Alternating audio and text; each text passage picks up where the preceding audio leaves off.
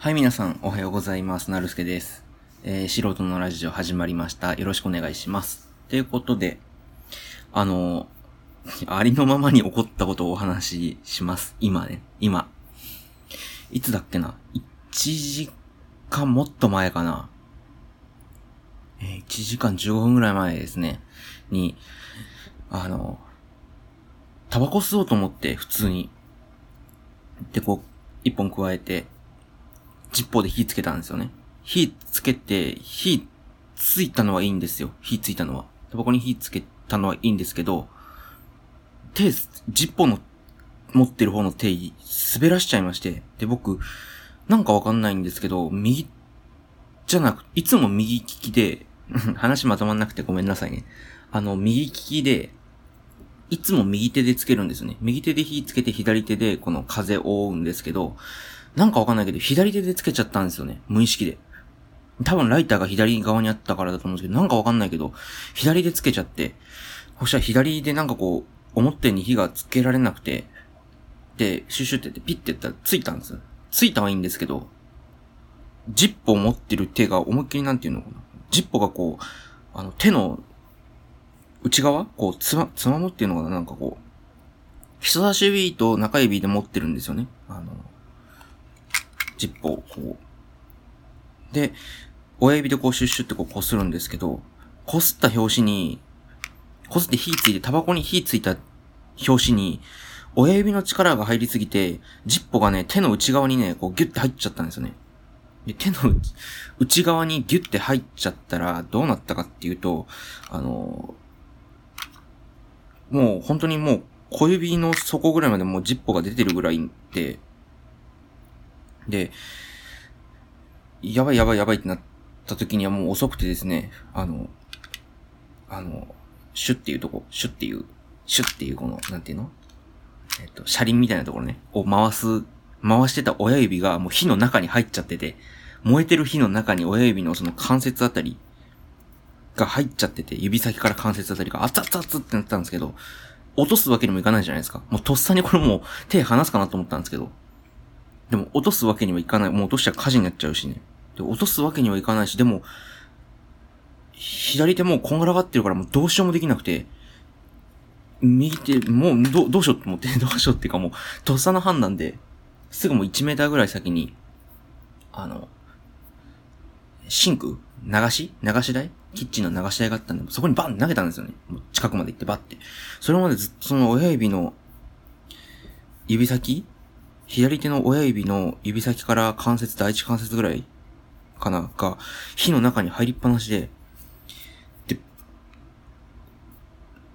最初はわかんないんですよね。最初、熱ってなって、熱ってなって、で、5秒ぐらいした時に、どんどんどんどん熱くなってきて、あの火もう離して火消えてるのですよ。もう指先からもう火消えてるのに、どんどん熱くなってきて、あ、これやばいなと思って、もう流水で流したんですよね。じゃあって。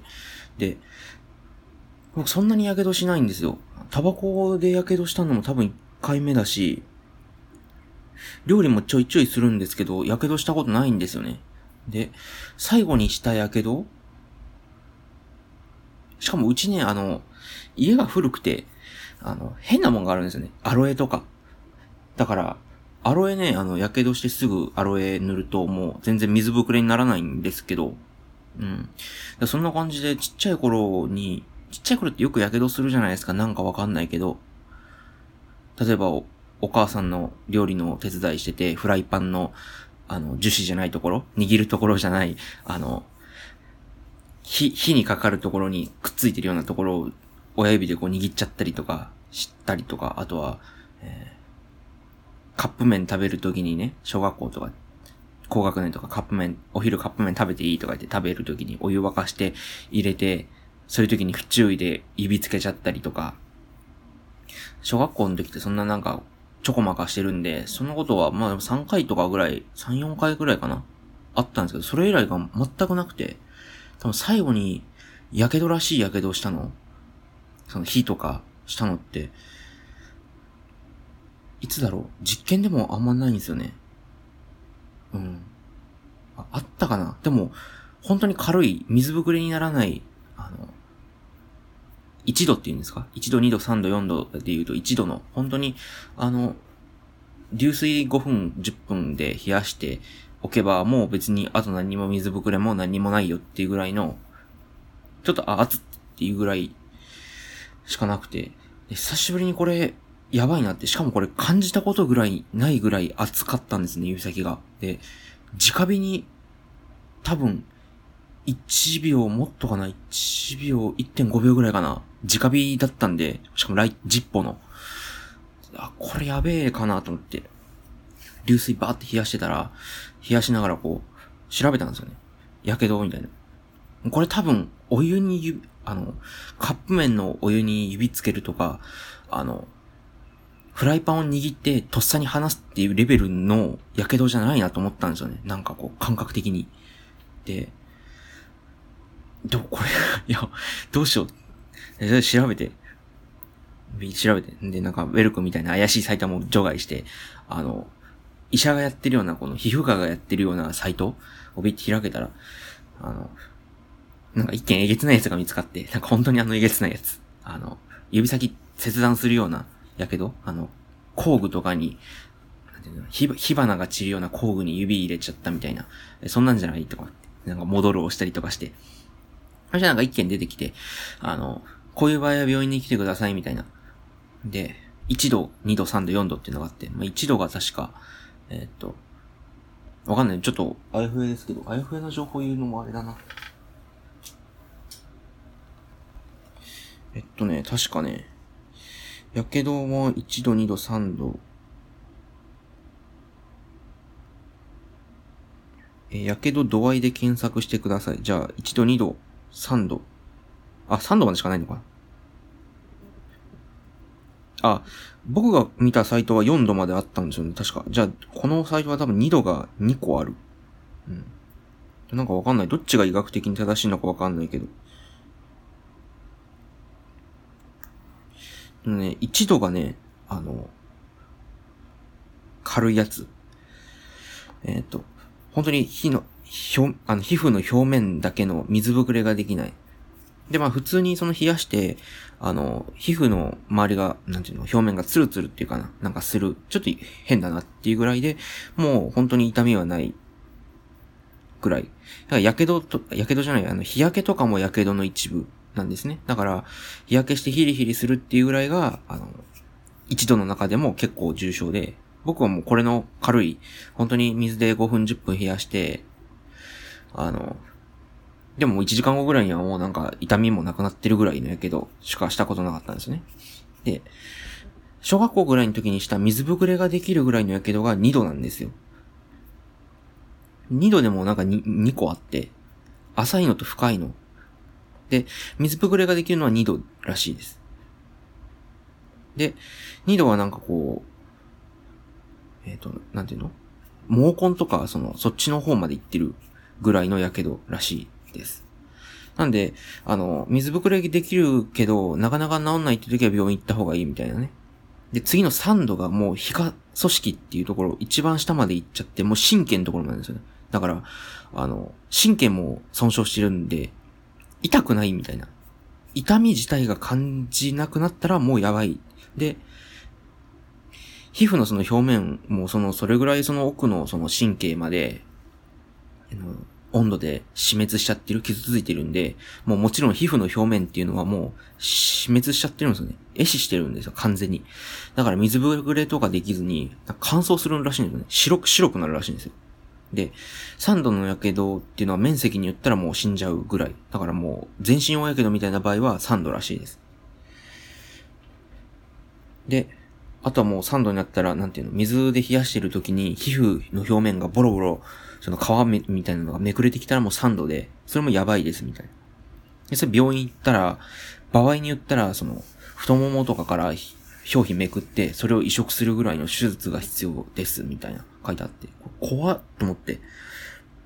で、小学校の時に感じた水ぶくれができるぐらいの火傷よりも、多分ひどいってことは3度かもって思って、やべえなって思って、3度になるのぐらいにはどれぐらいの、その温度っていうの熱が必要なのかもわかんないし、これ怖ーっと思って、どうしようと思って。とりあえず水で15分ぐらい冷やしながら、その検索して、で、恐る恐るこう、触ったんですよね。その幹部を。じゃあ、めっちゃ痛くて、手引っ込めるぐらい痛くて、痛ってなって、やばいやばいやばいと思って。で、冷やしてるうちにちょっと冷静になろうと思って。あの子痛いってことは、感覚は大丈夫だと思って。多分大丈夫だと思って、これで冷やし続けようと思って、ずっと冷やしたんですよ。1時間ぐらい冷やしてて。で、1時間ぐらい冷やして、ちょっとピッて抜いたんですよね。あの、水から。45分ぐらい冷やして抜いたんですよ、水から。あの、ずっと45分もう流水浴びっぱなしで。で、こう抜いたら、5秒ぐらいしてから痛くなりだして、痛い痛い痛い痛い痛い痛いってなりだして。で、痛い痛い痛いってなって、ピークになって結構痛いんですよ、正直。あ、これ痛いなっていうぐらい。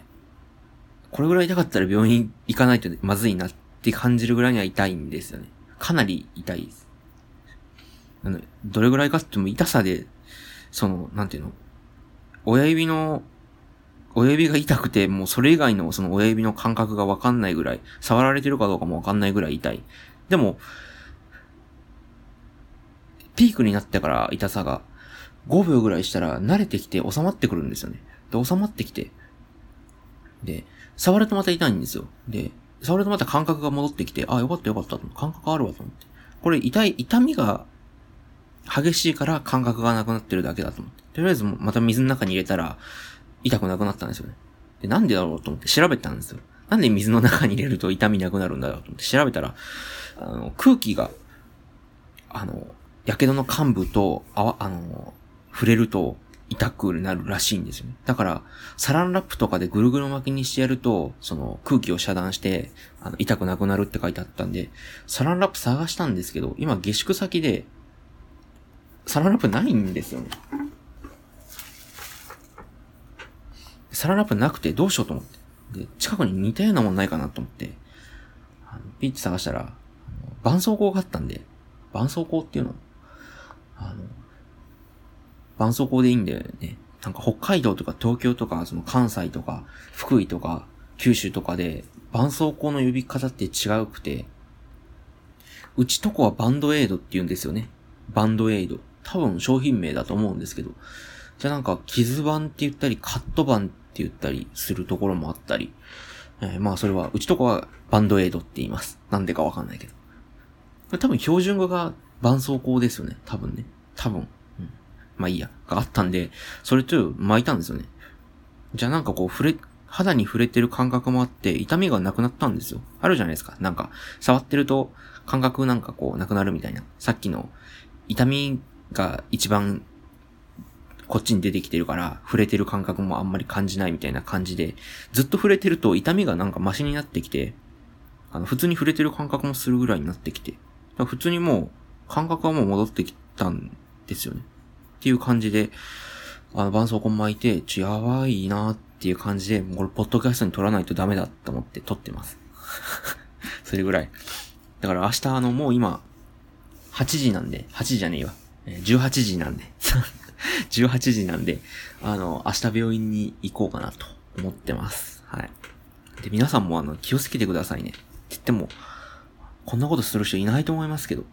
はい。普通に気をつけてください。ということで、え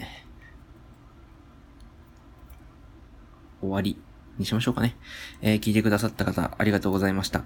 えー、ご意見ご感想ある方は、あの、概要欄にメールアドレス貼り付けてありますので、メールのほどよろしくお願いします。えー、それでは、素人のラジオ、お相手はなるすけでした。ありがとうございました。それでは、さようなら。